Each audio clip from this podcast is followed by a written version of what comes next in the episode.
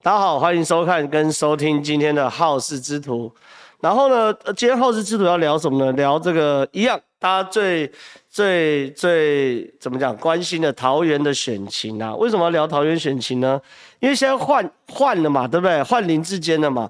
那换林志坚的话，那那那换完林志坚后，它可能造成的效应是什么啊？口罩可以拿。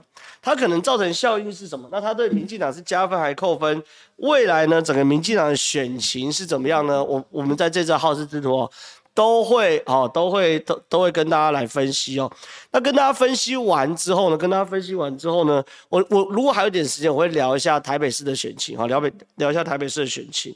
那我我知道有些朋友会从我的 Facebook 上来看我们的直播，可是可是因为我们这次我们会有 QA 嘛，好事之路二点零哦，希望大家哦，希望大家全部呢都呃转到 YouTube 来看哦，这样的话我们。Q&A 的话，我才看得到。那如果你单纯只是想想要这个所谓的呃听或看我的的的直播的话，那那那没关系，在 Facebook 上没有关系。好，我们今天来讲说这个林志坚换监之后，对于桃园市选情的影响，以及对于全台民进党选情的影响。第一件事情是这个呃换监的事情，我我我我。我相信这边应该蛮多蛮多这个我的老粉的啦，应该每周都准时收看。其实我上一周我在这边就讲说，其实换监是一个比较好的可能性。观众朋友或听众朋友应该有记得，我那时候说换金的时候，我还讲出一个这个这个类似就是我被换掉后林志坚的讲话稿哈。观众朋友不知道记不记得那个讲话稿后来后面几乎七八成跟林志坚一模一样嘛，对不对？就是说。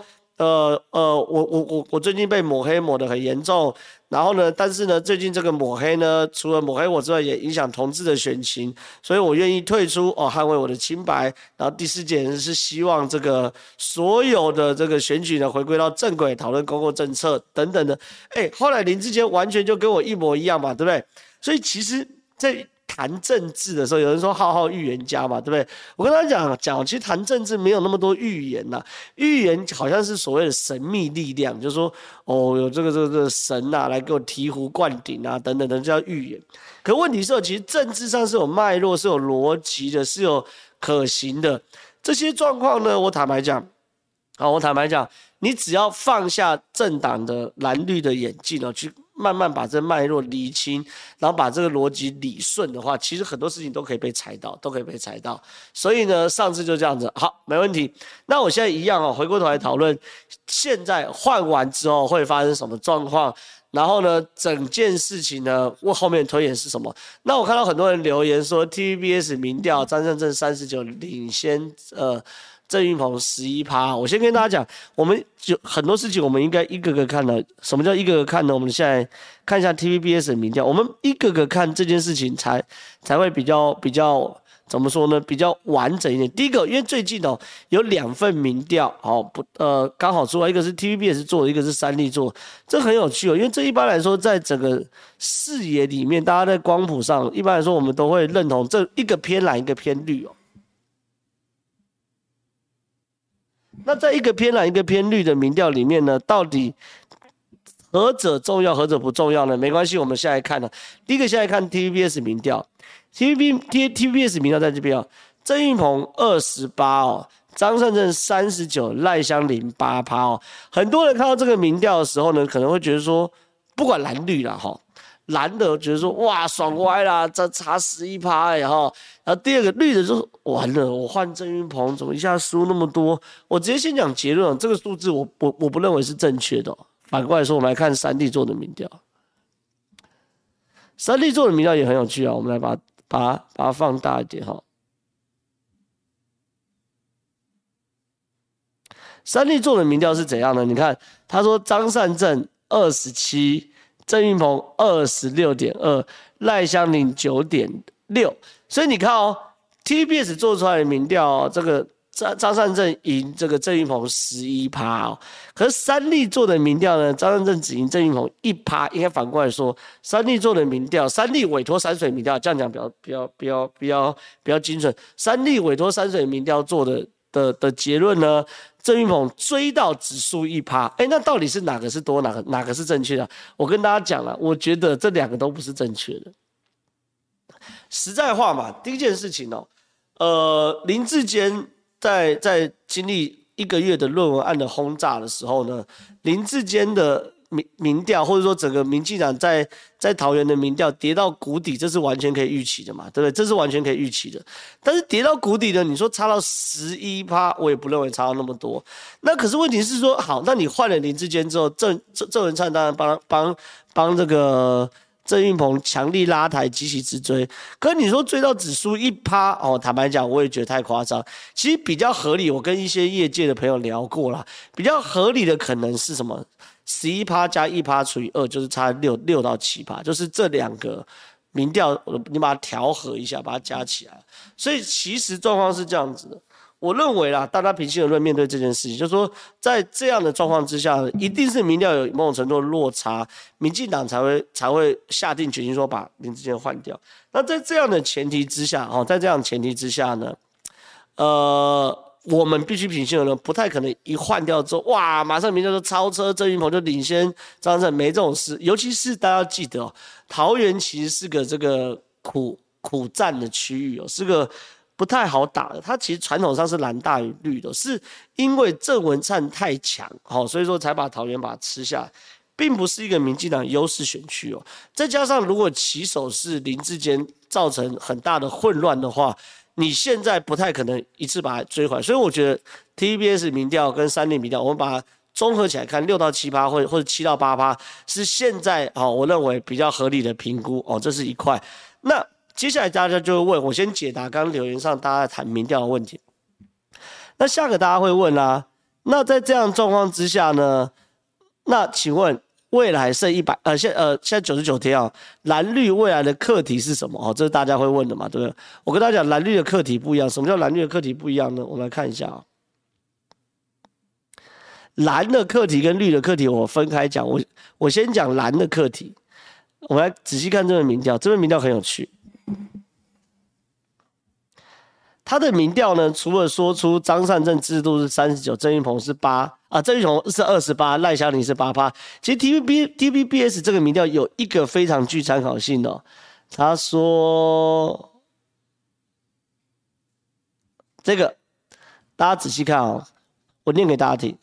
他说郑文灿任期即将届满哦，根据 T V B S 民调中心调查发现，在郑文灿担任桃园市长。近四年的时间，民桃园民众对郑文灿的满意度是七十一趴哦，与六月份的七十二趴没有明显的变换，将近都是七成以上。哎，这这这是很重要的。他意思就是说，其实郑文郑文灿在桃园的这个所谓的制度，是大家都都有目共睹，不分蓝绿，你可以到七成左右。好，这是一块。另外一块呢，但是。透过交叉分析哦，郑文灿的满意度与三人参选时的支持度，发现满意郑文灿的桃园市民只有三十七趴的人支持郑运鹏哦，这就是问题哦。所以说这是民进党的课题，什么意思呢？现在选选举剩九十九天哦，选举剩九十九天的状况之下呢，对于很多人来说，呃，你可能会会会会乱掉，不太知道自己步骤是什么。尤其是以民进党来说，他忽然换人了，那忽然换人呢，什么看板也要做，钱也要募，行程也要跑，然后呢，对于张善政的攻击也要，政策辩论也要，等等，会有很多很多事情要做。可是什么事情是最重要的？我帮民进党先帮郑运鹏，或者说帮郑文灿，我相信郑文灿跟郑运鹏应该已经知道，但我跟大家解释，什么事情是第一要务，把对于郑文灿满意的七十一趴的民众。尽可能的转换给郑运鹏，好，这才是合理，这才是合理。因为你要想想看啊，我既然有七十一趴桃园市市民满意郑文灿表现，可却只有三十七趴支持郑运鹏，这样的转换率显然太低哦。好，显然太低。对于民进来说，我要让爱屋及乌这件事情在桃园发生，但这个爱屋及乌在桃园发生，就是说我七十一趴，我不用百分之百，我七十一趴能够转换成六成，六成五。转到郑云鹏那边，对于郑云鹏来说就很补，就足以把现在的差距把它弭平了嘛，对不对？所以好、大家听好，所以在这样前提之下，你你可以看到很清楚事情是郑云鹏跟周文灿最近都是连体婴呐。好，郑云鹏现在是这个行程，过去他熟悉的是北桃园，南桃园并不熟。哎，我跟大家先分析一下整个桃园的状况。桃园分北桃园跟南桃园哦，北桃园是闽南人，就是本省人居多；南桃园是客家人居多，因为这合理，桃竹苗它是一块客家的这个这个这个这个生活圈哦。那苗栗当然是大宗啦，然后新竹、桃园，但是论哦，客家人比例最高的是在苗栗，但是论客家人最多的是在桃园哦，而且桃园是集中在南桃园这边，所以。郑运鹏自己是北桃园的的立委，所以对于北桃园来说，相对是熟悉的。可是现在这个这个现在是这个南桃园的部分呢，尤其是客家族群的选票呢，过去呢是以民进党呃不以国民党为主，因为客家人嘛，客家人就支持国民党比较多。我自己就是客家人，所以我的父执辈都支持国民党比较多，这我这我特别理解。所以郑文灿要帮郑郑运鹏加强的两个地方。第一件事情就是说，如何让郑文灿支持度尽可能的转移到郑运鹏，这是一块；另外一块补足郑运鹏对于南桃园的不熟，哦，南桃园的不熟，所以这些事情呢，就是第一件事情，这是国民党课题。那呃，不是，证明进党课题，抱歉。那国民党课题是什么？内部整合咯。国民党内部整合是什么意思呢？其实呢，对于国民党来说，他一直都有内部整合的问题嘛。对于呃，当张善政空降到这个桃园的时候呢，其实很多人都都都讲一件事情嘛，包含我在内，我也讲，你不安抚好地方哦，你不可能选得上。你地方呢，或许没办法帮你选城市，但是拜你市绝对有帮，呃，绝对有有有可能，因为地方很简单，我地方再怎么动，都个五趴六趴，算是很紧绷的动员能量。这五趴六趴哦，我加上去，我不见得会赢。可你少这五趴六趴，你大概就一定输。好，然后大概是这个概念。所以呢，现在呢，民进党的呃国民党在这边一直很很很希望可以整合桃园。那就我了解呢，也有很多朱立伦过去在桃园的这个老部署，或是说人脉哦，在中间穿梭。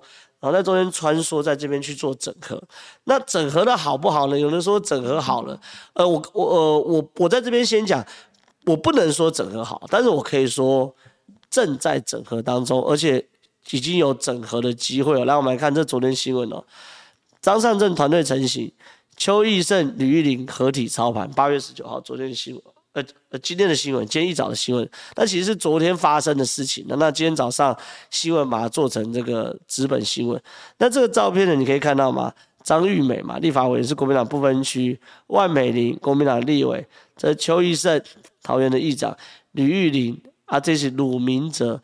那其实我先讲一件事情哦，为什么我一直讲议长这么重要？议长那么重要？你看站位就知道，议长就是站在最中间的。议长其实就是桃园的灵魂人物邱奕胜啊。那邱奕胜议长呢，原本一直都想要选桃园市长。那很多人就说啊，你事业做太大，你不要啊。那他就推派吕玉玲出来选。吕玉玲出来选的时候呢，这个这个朱立伦又说，又觉得吕玉玲好像也不是形象不好，就是说不够年轻呐。那不是现在选民喜欢的。传出来说他支持鲁明哲哦，这位这位支持鲁明哲，稍微移一下一下。好，传出他支持鲁明哲，好，支持鲁明哲。那后来呢？万美玲也有心来争取嘛。所以其实你看哦，这这张照片上，在国民党初选争议的当事人哦，除了罗志强之外，全部好都都都聚集了。有万美玲、吕玉玲、鲁明哲，跟真正的幕后的大魔王邱医生都在这边哦。那新闻内文是什么呢？来看。国民党桃园市长参选人张善政的竞选团队成型，除桃园市议会议长邱奕胜担任后援会总会长之外，吕玉玲担任竞选党部总部的主任委员。预计二十八日全代会后公布对手，民进党郑运鹏其强调有信心胜选，认为距离投票百日时间对他来说绰绰有余哦。那吕玉玲有特别哦，照理来说，就像有两个结要解，一个是吕玉玲的结，好，一个是这个。邱奕胜的结，那吕玉玲在脸书发文说说什么呢？一剑一折啊，一剑易断，十剑难折啊！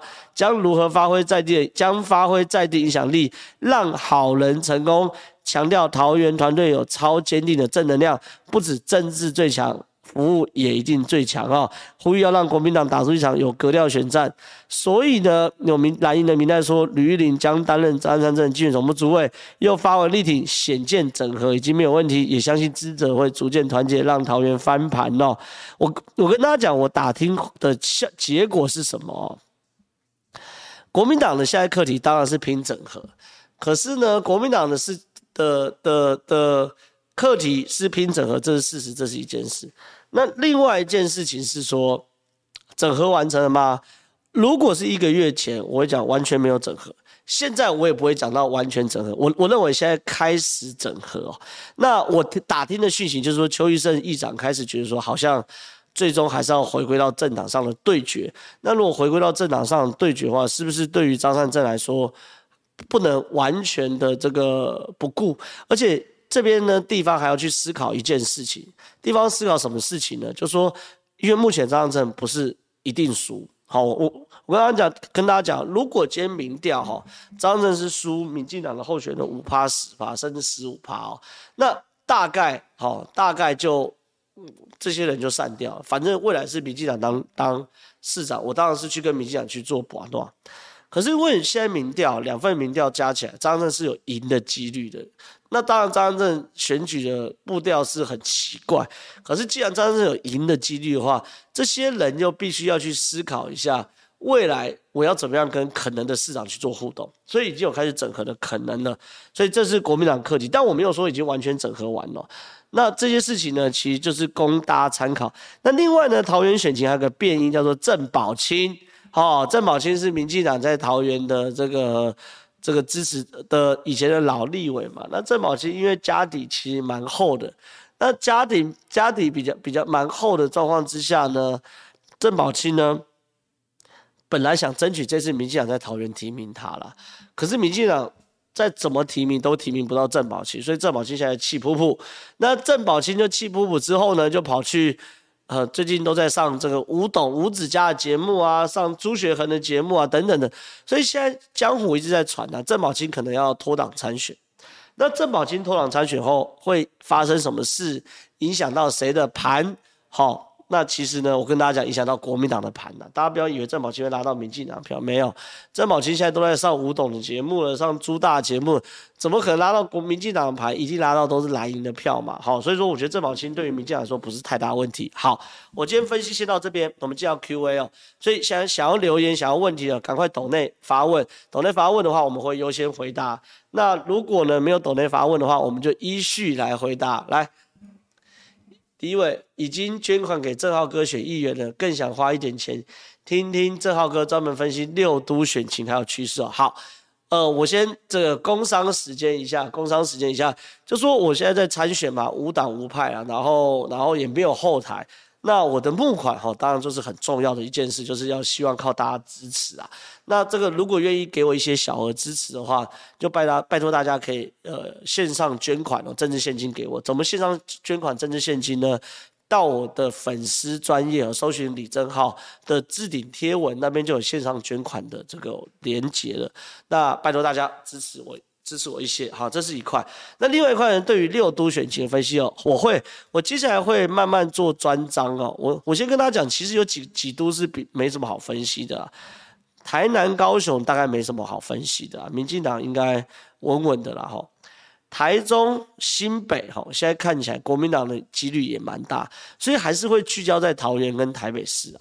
那我我刚刚已经讲完桃园的部分了，那台北市的部分呢？我我等一下有时间我会讲一下，所以这个应该会没有问题，我会跟大家跟你分析。那就算等下没有时间，反正未来的好事之徒开始的时候，一定是聚焦在台北跟桃园了，那绝对会满足你的你的感觉的。来，下下一题。想请问浩哥怎么看数位中介法？民进党要搞言论审查吗？如果这个法立下去，我们跟中国有什么差别？对，今天这今天在网络上数位中，呃，这两天在网络上数位中介法闹得非常非常大哦。他对他针对是对于网络上的言论做管制哦。我个人认为，因为细项我还没看哦，可是我认为这件事情已经会触碰到民进党的最。根本的核心价值，进步、言论自由、人权等等的核心价值。所以我不排除啦，哈，我因为因为我刚刚看蛮多人都要问这个数位中介法，我不排除在下一次哦，哈。呃，开一篇专章，细细谈数位中介法，因为我觉得这是个很重要议题。好，我我我认为这是个很重要议题。那这个重要议题，数位中介法，谁会有感受呢？不是蓝营的支持者感受最深哦，也不会是年纪大的朋友感受最深哦。我觉得是年轻人的感受会最深。那这些选票对民进党是很重要，所以我觉得民进党好好思考。但是因为细项草案我还没完全去详读，我不愿意在。我对议题还不了解的前提之下，做出太强烈的分析或批判，所以我会呃考虑在下一次开一个专章，或者是在脸书上用文字白纸黑字表达我对于数位中介法的看法。好，下一集，柬埔寨诈骗的事年底一定会发酵，吴钊燮还在开供开干网红 bump。真的嫌票太多，哎，这是蓝营思维。现在蛮多蓝营的朋友都在谈这件事情，可是偏偏 Bump 又不是一个太好的正面形象的人啊，就是他过去争议也是蛮多的，所以我认为柬埔寨诈骗的事项年底会不会发酵？我必须坦白说，现在是在新闻发酵，而且发酵的程度呢，有点像是社会事件，像是八卦事件。然后呢，绝大多数人的思考是什么东西呢？绝大多数人的思考是说，好，都已经跟你讲不要去了，你还硬要去，那你干脆。做这个这个这个嬉戏后，就干脆顺便做个达尔文的进化论，适者生存，不适者淘汰。你干脆去柬埔寨被淘汰哦。这件这个这个这个论调，我我认为才是台湾目前主流的论论调，因为台湾还是有一定的是非啦。那一定的是非，呃，是什么呢？就是说，好，你在不知道的前提之下被骗了，政府应该介入。但是如果新闻都闹那么大了，你都还要硬去，那那你就是戏贺。那在这样前提之下呢，我不认为未来这个柬埔寨事件会变成年底发酵的议题啊，因为其实已经该怎么对啊？你看有的时候又不是政府叫你去，怎么阻止？你硬要去就是达尔文的进化论嘛，适者生存，不适者淘汰，你就去柬埔寨被淘汰，就是这样。就是我我我坦白讲啊，我们不是中国这种集权国家，中国集权国家真的现在在。在在搞这些人，就是说把那些诈欺犯啊直接抓起来。我不止抓你，我还把你老爸老妈都抓起来。我不止把你老爸老妈都抓起来，连你的老家我都把你拆掉。我不止把你老家拆掉了，我连你儿子女儿上学我都不让你上学，连坐法嘛，好，对不对？就是这样子。那那台湾是民主国家嘛，我们能做的事情是什么？我们一定要把正确的资讯让大家知道。然后呢，警察其实也是给水。现在去桃园市机场，在那边举牌啊，然后提醒的，就跟以前诈骗，警察都会去提款机面前提醒一些老人家或是被骗的人说：“哎，这是诈骗等等。”可是问题是，我都已经讲成这样，你还要去？那你还要去？那这件事你还要怪政府？我坦白讲，真的不太对劲哦，真的不太对劲。那还有人打电话给爸妈，然后爸妈说什么？哦，没关系，那就给他去历练一下啊！你历练历练就好，那历练到你儿子都没有了。所以我觉得啦，在民主的国家能做到这一步，其实已经差不多了。那做到这边呢，你说要发酵，我觉得很难。但是我跟大家讲，一定会有一个下一个东西会处理啊。刑事警察局一定会针对帮派，好介入这种就是人蛇集团的帮派哦。好好扫荡一次，把这些人都抓出来。那这东西倒霉是帮派，跟我们也没什么关系。来看下一集，优秀的交大学弟家，感谢感谢感谢，斗内美金四点九九块，谢谢谢谢谢谢。来看下一集，正好二零二对二零二四很很哦哦，你应该少少打两个字。二零二二对二零二四年影响很大吗？目前来看。即便国民党二零二二有所斩获，但是二零二四除了民进党之外，我想不到其他人有机会。呃，我这样讲好了，我这样讲好了。二零二四哦，我我我甚至可以公开说，除非国民党有派出什么出了意意料的人选，再加上国民党的体制有根本上的改变哦，否则好，否则二零二四年还是民进党会选上。这是事实。那二零二二年跟二零二四年有什么影响呢？影响到民进党内部的斗争。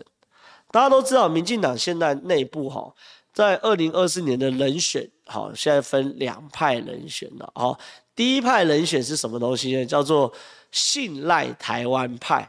好，信赖台湾派是什么？就是赖清德派嘛，对不对？赖清德现在在民进党自成一个格一一个流派，然后很多民进党的人，犹疑的、西瓜的、熊康熊胖的，想要这个押宝的，现在都跑到赖清德这边，这叫做信赖台湾派。那另外一派，哎。另外一派是这个英系，英系目前看起来就是蔡英文现在协助蔡英文，包括洪耀福啊、黄成国啊、陈明文等等这些人推出的这个叫做陈建仁派。好，所以我随机做个民调，二零二四年你们觉得赖清德比较好的打一，那你们觉得这个陈建仁比较好的打二，来看。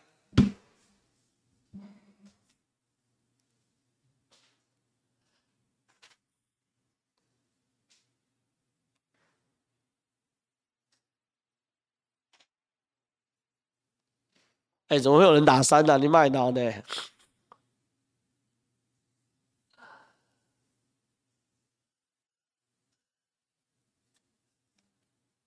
打三是怎样啊？哎、看起来一一比二多很多啊！我想大家哦，三是郑文灿哦，郑文灿可能行政院长几率几率很大很大很大啦。好，郑文灿是行 行政院长。好，那现在看起来一比二多蛮多了，大概。大概一占他妈六成，二战二战差不多四成或三成左右。我粗略估计啊，小编会统计，没关系。那我想问一下大家状况，为什么觉得赖清德比较适适合？好，大家可以留言哦，大家可以留言，好，大家可以留言。大家哎，苏贞昌院长表示四哦，表示四趴。好，孙昌如果来选，大概就四趴。卖脑好，卖脑卖脑好。那个现在看起来一比较多了，而且一占蛮多数的哈。那一一呃一比较多，那大家可以留言一下，为什么觉得赖清德比较适合？那我继续讲啊，因为这个这个这个对于民进党来说，二零二二年会影响到二零二四年是什么呢？比如说我举例最早最早啊，一四五十二二十，哇，差距比我想更大，一比三，哦，一比三，那。为什么大家会觉得赖清德比较适合呢？可能我看很多人留言嘛，有当过地方首长，有当过阁揆，有当过副总统，有执政经验。陈建仁没有执政经验，等等等等等等。大仁哥挣不了民，挣不了民进党内部的山头，等等等等的嘛。大仁哥是圣人，陈建仁比较像学者，没错。我觉得陈建仁成也人设，败也人设啦。他的人设呢，为他博取非常多的好感，等等等等。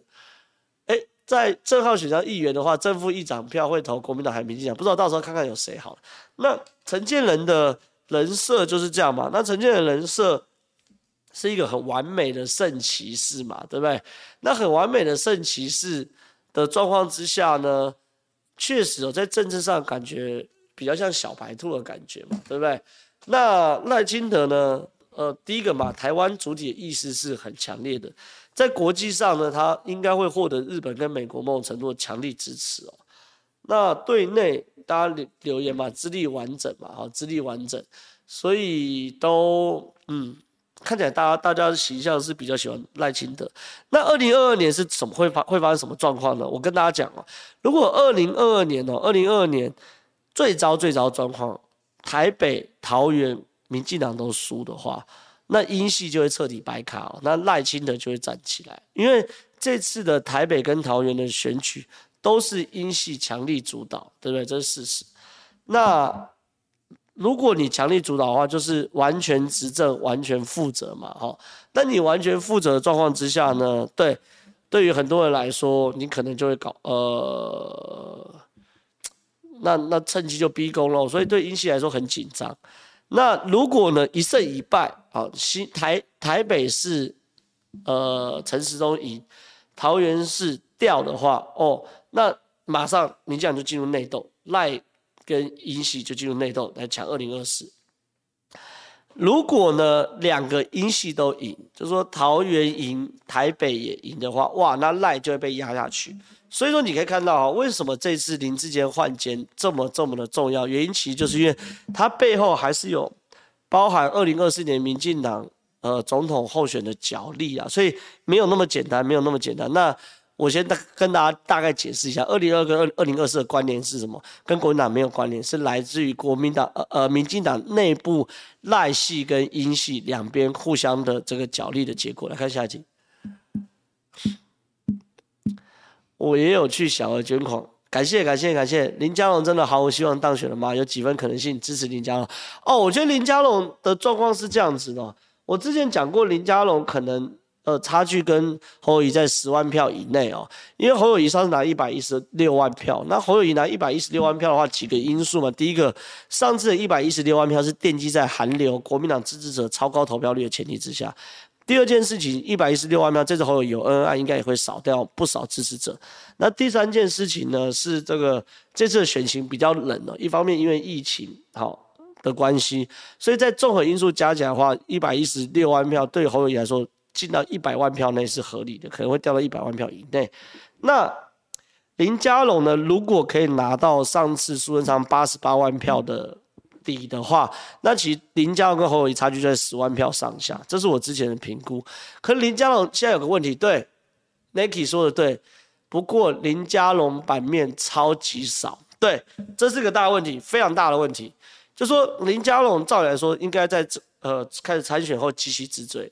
然后开始急起直追的状况之下呢，才有机会拿到原本苏贞昌的八十八万票的第第一标，拿到八十八万票低标之后呢，再以此往上爬。可是林佳龙面临到什么问题呢？林佳龙面临到问题就是说，原本要急起直追的关键时刻就是选前宣布参选一个月，啊，前两三个礼拜了，全部都在讨论论文案，全部都在讨论论文案的时候呢。就就就就就完蛋了嘛！你全部讨论论文案的话，那林佳龙所有公式、所有质疑、所有论点，全部都没了嘛？那全部都没的状况之下，你要怎么搞？你全部都没的状况之下，那你没有曝光，没有曝光就没有议题议题主导能力，没有议题主导能力，那你就没有办法让让大家有感，你有在做事，你有在攻击，所以这件事情某种程度也是。民进党下定决心把林志杰换掉的主要原因之一哦，主要原因之一就是林志坚影响不只是桃园，不只是他自己，连带双北的选情都跟着影响，连带整个民进党要采取的攻势也受到影响，所以这件事情才是呃呃呃林志杰会被换掉主要原因，那也是林佳龙现在困境的原因。来看下一题。国民党是不是分成中国国民党跟台湾国民党对长期发展比较好？当然是这样的，其实也不用特别强调台湾国民党，就把中国两个字拿掉就好嘛。就把国民党，你要当中国国民党人，自己去跟夏立言呐、洪秀柱啊、连胜文啊自己组一队，叫当中国国民党。其他人呢就跳出来创个国民党。那在这样前提之下呢，如果找小弟我去，好，我会愿意加入的，好，对不对？因为我觉得我一直在讲嘛，台湾需要。两个甚至两个以上的本土政党，好，本土政党，好，本土政党，所以呢，这个哎，希望真的真的是希望国民党能够不要那么白目了，整天那么往中国靠拢，这样真的没救。来看下一题。Bump 打脸外交部影片，十二小时一百五十万观看，对于选举无效，我认为多少有一些啊。但是柬埔寨的事情就是我刚谈的嘛。我认为当政府已经喧闹成这样，你还要再去，还要再去的话，你去怪政府，我坦白讲，我觉得没有什么意义。来看下一题。立委为什么不去柬埔寨救人，让蓝委作秀？哎、我觉得洪孟凯那个是作秀做很大哎、你三个人大张旗鼓去那边开记者会，然后救了一个人回来，而且这个人看起来本来就可以回来的，所以我觉得民国民党作秀是做的是蛮大。那民进党为什么不作秀？我觉得他们还是有一种就是当家不闹事的感觉，就说如果要民进党立委去柬埔寨救人的话，岂不表示外交部是没有用的？那外交部没有用的话，那嗯，我。那那就等于自己打自己脸嘛，所以我觉得民进党立委还是有一种当家不闹事的感觉在这里面啊。数位中介法，很多人问数位中介法，我跟大家我刚刚有回答过数位中介法了哈，我我我承诺我可能会在下一次的好事之徒，或者是我在我的脸书哦特别写一篇专文在谈数位中介法，因为我要把这件事情 study 的更细细腻一点，拿来做深刻的评论哈。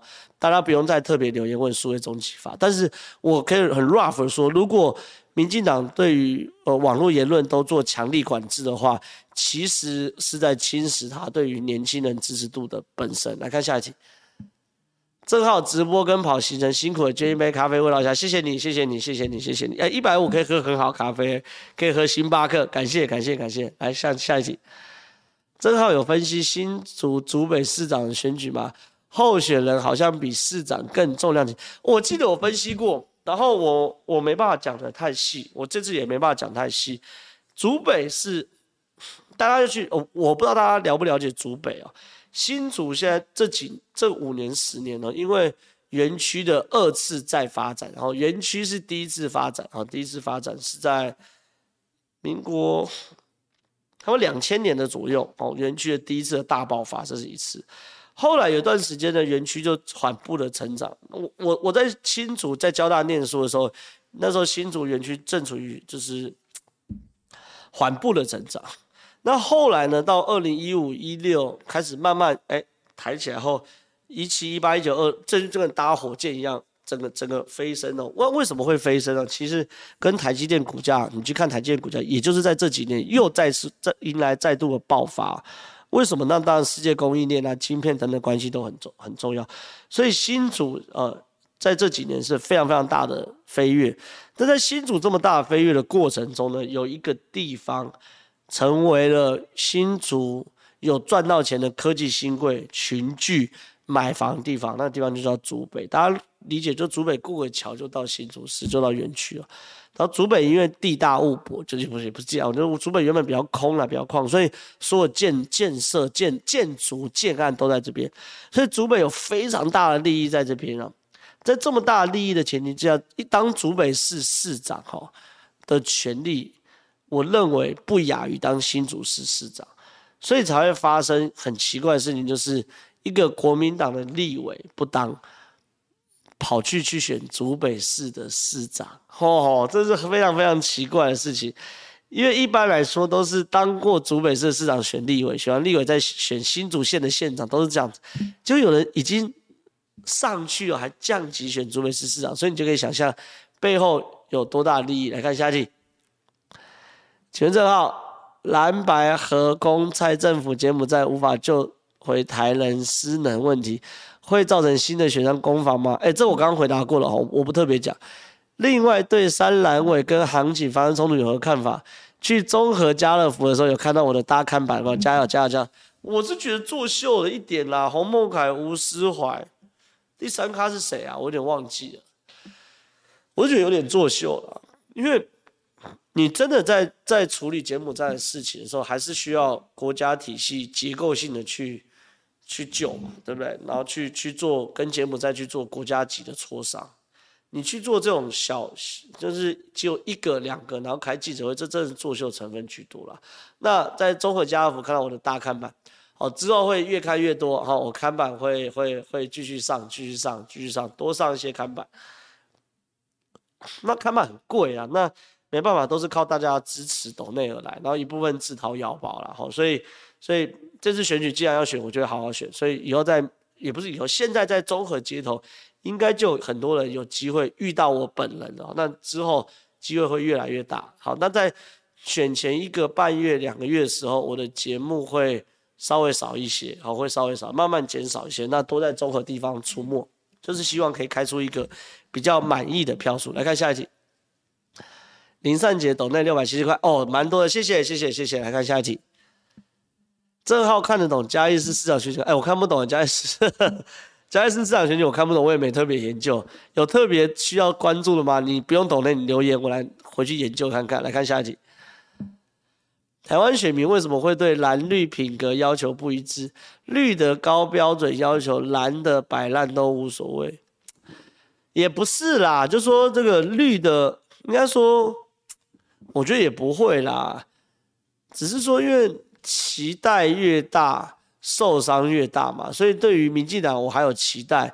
那既然还有期待，对，有人说因为蓝的没救了嘛，对啊。那你有期待，你当然会对他有要求。那你觉得他没救就算了。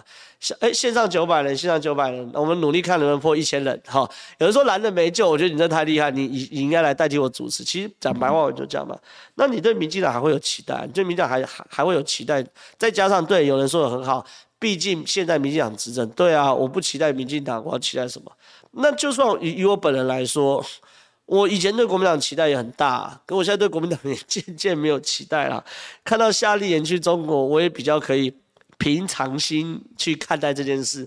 所以我觉得还是一样啦，期呃期望越大，呃要求越高啦，大概是这个味道。大概是来看下一集。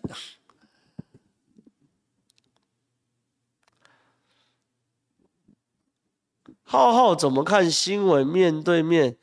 不讨论蓝白论文案，只会打绿，会吗？因为我是固定礼拜五去参加新闻面对面，他都没有讨论蓝白论文案吧？应该有讨论许淑华的部分吧？应该有讨论到议长的部分吧？我我不太知道，因为新闻面对面其实大家仔细看哦，谢政武算是一个非常公正的的主持人哦，他每一次的这个的来宾呐、都会有蓝有绿，然后有中间中立的，不蓝不绿的，所以我觉得应该应该还好吧，我觉得应该还好。来看下一题，糟糕，综合的地方势力都被老议员分完了，现在空气票你觉得好抢吗？我担心今年投票率偏低，对你会不会不利？哦，综合很有趣哦，综合现在六席市议员哦，没有一席是没有后台的。好，唯一一个没有后来叫做金瑞龙，金瑞龙大哥在中和对我蛮好，但是他算是从里长代表一路路干上来，但是也算是中和的老老人老呃不是不是也不是说老师，就是中和的很在地很在地的人呐、啊。那另外五席呢，我很负责任讲，每一个人背后都有实力，好，每个人都表他又不是爸爸是谁啊，他的妈妈是谁啊，他的派系是谁啊，他的家族是什么，这就是中和。可是中和因为其实是有蛮多的外外移人口的，那中和这么多外移人口状况之下，我认为一定有年轻人跟空气票的空间，也一定有不分蓝绿无党无派空间的，否则我不会投入。所以，呃，我不管大家呃对于中和了不了解哦，但如果你愿意支持我参选议员的话。你们有综合的朋友就帮我拉一票，好，一人帮我拉一票就好。如果只要一人能够帮我拉一票，我在综合就可以选上。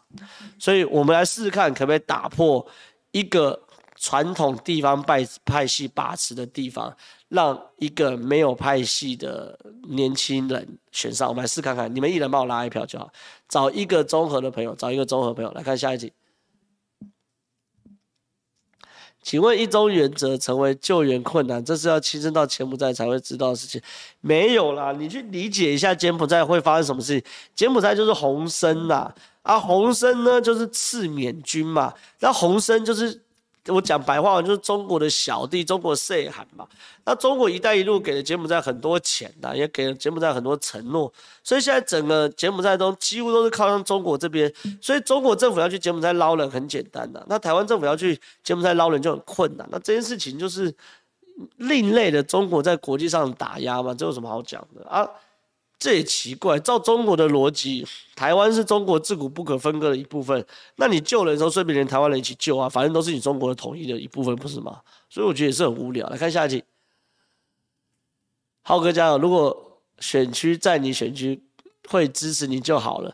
可惜不是，好可惜，家人都一起听你分析言论，中立可对，这就是问题。就说我的支持者呢，或者说不要讲我的支持者，这太臭屁。就说愿意相信我，然后愿意听我分析政治的朋友哈。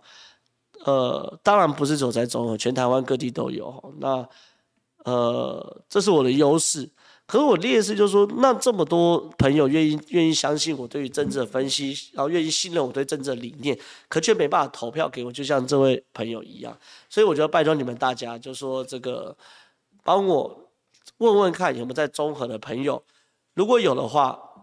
的投我一票，那也可以分享我在脸书上贴文，然后帮我在脸书上催票，每一个人都帮我拉一票的话，我绝对在中和都有机会当选的。所以拜托大家来看下一题。侯友宜去选总统机会多大？没了啦！我觉得侯友宜不太可能选总统。哎，侯友宜这件事可以聊一下。我我我平心而论哦，如果没有恩恩案的话，侯友宜选总统几率是很大的。可是现在有人按，我我我认为侯友宜要选总统几率是不大的。侯友宜应该是先把二零二二年选选好、选完再说。那选好、选完再说状况之下呢，侯友宜呃目前的状况大家是专注在选举。可以有趣的事情是，昨天侯友宜有个侯家军叫做戴相仪哦，然后呢，结果戴相仪呢。昨天受中评社访问，其实坦白讲，中评社在台湾是个非常不重要的媒体，它就是中国的媒体啦，啊偏中啊，不要讲中国偏中的媒体。中评社的报道的呃访问的时候，戴相仪竟然说出一句话，我看一下原文原句哦，不要不要不要害到他。他说侯家军戴相仪表示，侯友宜若二零二四年攻大位。没有落跑的问题，哇！这件事捅到了马蜂窝，捅到马蜂，因为侯友宜现在整个定调就是说我只谈二零二二，不谈二零二四嘛。可是呢，戴相仪就是侯家军，既然直接说，呃，侯友宜选二零二四没有落跑位，他等于是不小心说出侯友宜的真心话嘛，对不对？所以这件事情呢，就。被民进党抓住，开始攻击说：“哇，侯家军说出侯友宜的真心话啦！哇，侯家军这个侯友宜不敢说的话，侯家军帮他讲了。哇，侯家军在铺陈侯友宜落跑的正当性啊，等等等等的。那对于侯友宜就很伤了，所以我猜戴相仪会被应该会被骂一顿。可是没有办法，出来从正面对媒体哦，真的每一步前面都是黑暗的，都是陷阱。你。”讲出来的每一个字、每一句话都要很小心。然后有人说帮我拉到两个朋友投给我，谢谢谢谢谢谢。来看下一题，哎，要破千了，哎，一千零三了，感谢感谢感谢。来看最近爆本事件是中国资讯战嘛？怎么那么多人在迎合黑道跟中国老卡？我觉得有点味道，我我有一点味道。那 Bump 我当然不说 Bump 本人是中国操控，就说后面在带这个风哦，带这个风分享分上，我觉得有这个味道在。来看下一集。请问浩浩，你为什么？你知道为什么陈德华接受广东节目简于越卸任广？因为我就我我我不知道为什么是东豪哥接啦，是这个简于晏是因为一直对于这个政治上就后来有一点就是意兴阑珊啦，想要回归山林，归隐山林，所以简于晏的广播节目辞掉，我觉得也合理。但为什么是东豪哥接？我等下会遇到他，我来问问看他好了，来。赖清德除了台独，还能有什么主张跟台湾未来理念？不知道啊，因为赖清德现在没办法讲话。赖清德现在状态是说，因为很担心变成箭靶，那很担心变成箭靶状况之下呢，赖清德就是在民进党内部就是尽量就是低调、沉潜，然后鸭子划水，所以你不可能听到赖清德现在大张旗鼓去谈一些。只有总统应该做，或者总统能够做到的事情呢、啊？这对赖清德来说，如果这样谈也不利了，所以很难，好，很难很难。看下集，我不能投票，我土城的只能投钱，加油，高票当选。哎，拜托了，那我的粉丝，第一个，我的粉丝专业上面有我的政治献金，那一部分可以直接变为我的这个这个选举的运用哦。那在这边抖呢可以变成这个频道上经营的运用，对我来说都很重要。那。如果不能投票，一样土城离综合很近哦，连城路哦，两分钟就到，所以拜托大家，拜托你，如果有认识综合朋友，推荐一下李正浩来看下一集。感谢感谢抖内一百七十块，来看下一题。请教主持人，就您的观察，今年台北市长选举跟一九九四年弃保没有成功情况下，导致三强鼎立让陈水扁总统选上台北市市长那个机会，今年再度出现让陈松升上吗？黄副市长真的像日前阿扁接受说，一定会被对啦，这就是状况。就说，最近大家在讨论一件事情，就是台北市市长的选情。但台北市市长选情呢，有一个重量级的人物叫做陈水扁。陈水扁强力预言黄珊珊一定会被弃保，一定会被弃掉。那黄珊珊如果被弃掉的话，对谁有利呢？当然偏向对蒋万安有利。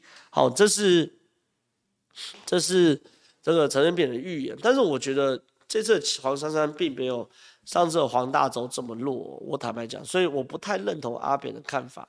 可是偏偏偏偏阿阿扁又是一个对台湾来说算是超级会选举的人，可是超级会选举的人说出来的话就一定是他真心话吗？我坦白讲，我也觉得是未必。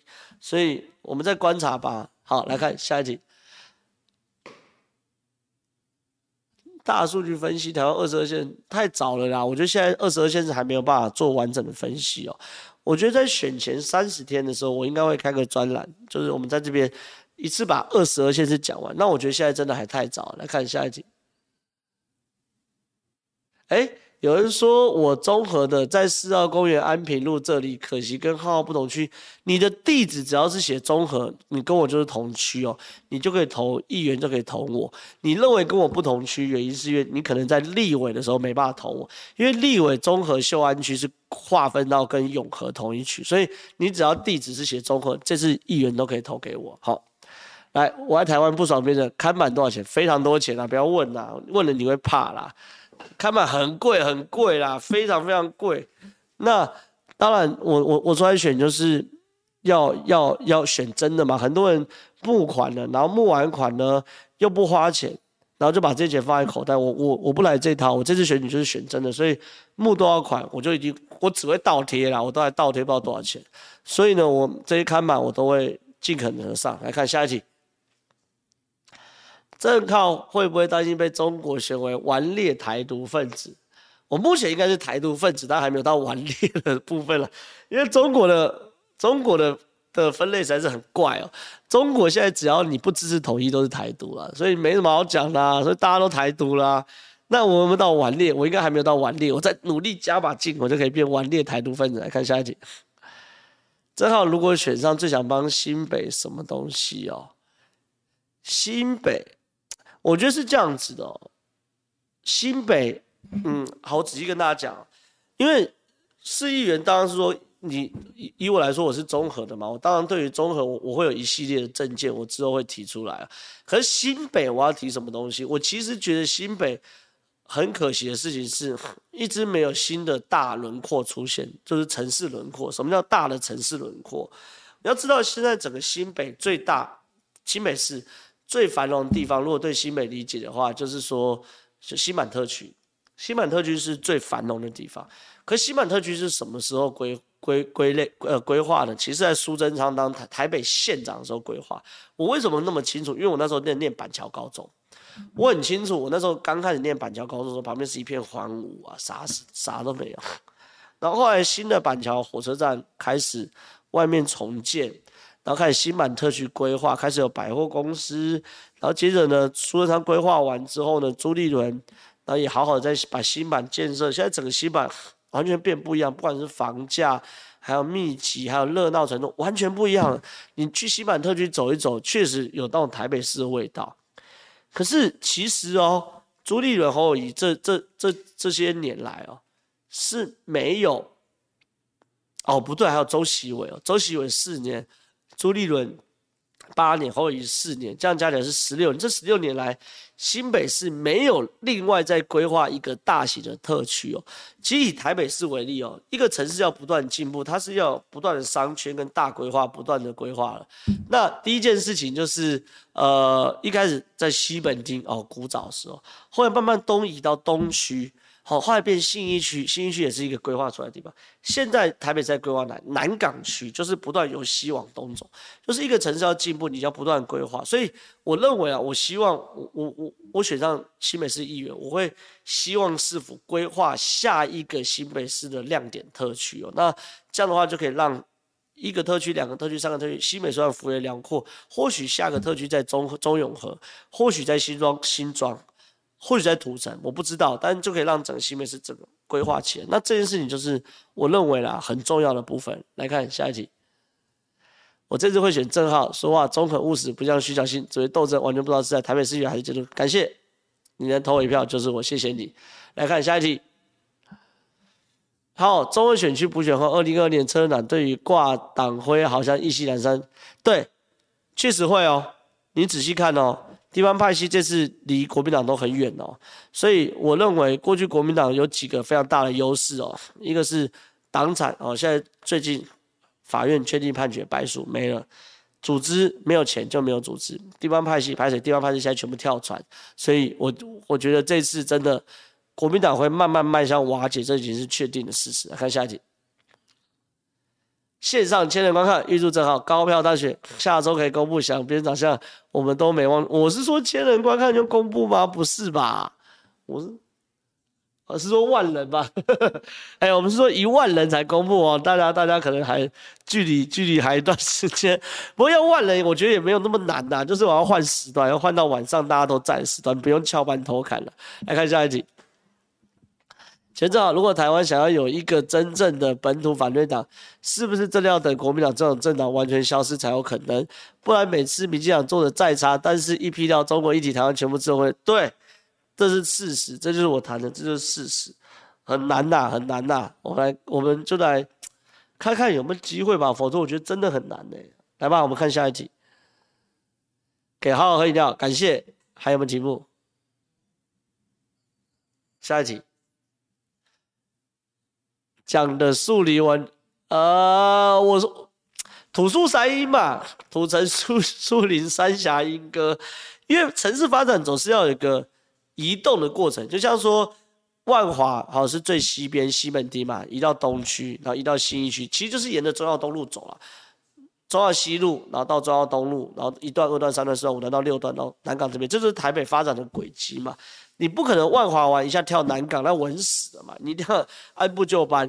所以呢，以以以这种状况，土城是距离这个板桥、中和、永和比较近的地方，所以从土城开立也比较合理啦。对，所以树林会排在比较后面，并不是说树林很差，就是说你一定是同心圆由核心向外扩张了。那树林就是第二波、第三波就会有机会。来看下一集。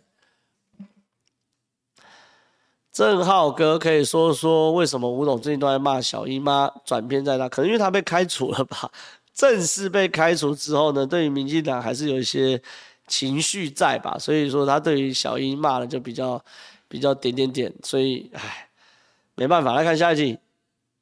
浩浩想报名义工去哦，我选前了会征义工哦，会征义工，那希望大家可以来报名，然后我们一起去扫街啊、菜市场等等，让选举热闹一点。我都会在我的 Facebook 上、我的粉专会会公布。那如果还没有按赞的话，就尽快来按赞。来看下一集。好，还有吗？对中介场，对数位中介法，我会找时间来跟大家聊，因为这些懂内的我都会记得，我会找时间跟大家聊。来看下一集。还有吗？没有，好，没关系，没有就算。我们来讲讲讲最后一点点的事情哦。我最后一点点时间，我要谈是什么呢？谈林志坚退选后，可能民进党的主轴是什么？剩两三分钟，我我跟大家讲一下。我后来观察到了，林志坚林志坚之所以会退选，其实某种程度并不是来自于是单纯桃园市的选情真的太糟糕，而是第一个影响到台北的选情了。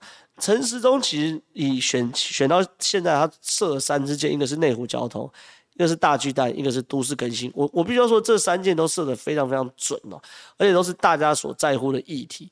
可是呢，内湖交，而其中对我来来说最有感的就是内湖交通。那因为我刚刚常常在内湖内湖露营，内湖交通我很有感。那我坦白讲，内湖交通是很打很 punch 到我心里的。可是问题是。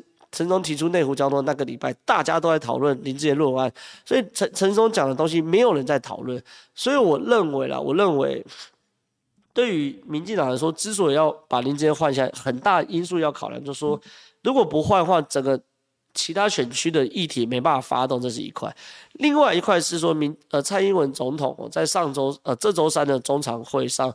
公布了要全力冲公民权十八岁公民权的修宪复决案，什么意思呢？什么意思呢？观众朋友或听众朋友，大家知道吗？这一次的选举其实有另外一张选票，是要是修宪复决案的选票，是在谈公民权要下修到十八岁。那做这件事情呢，民进党很清楚要复制四大公投的动员方式，来去动员这次的年底的选举，好，年底的选举，所以。如果还在讨论林智坚论文案的话，这个也没办法启动嘛。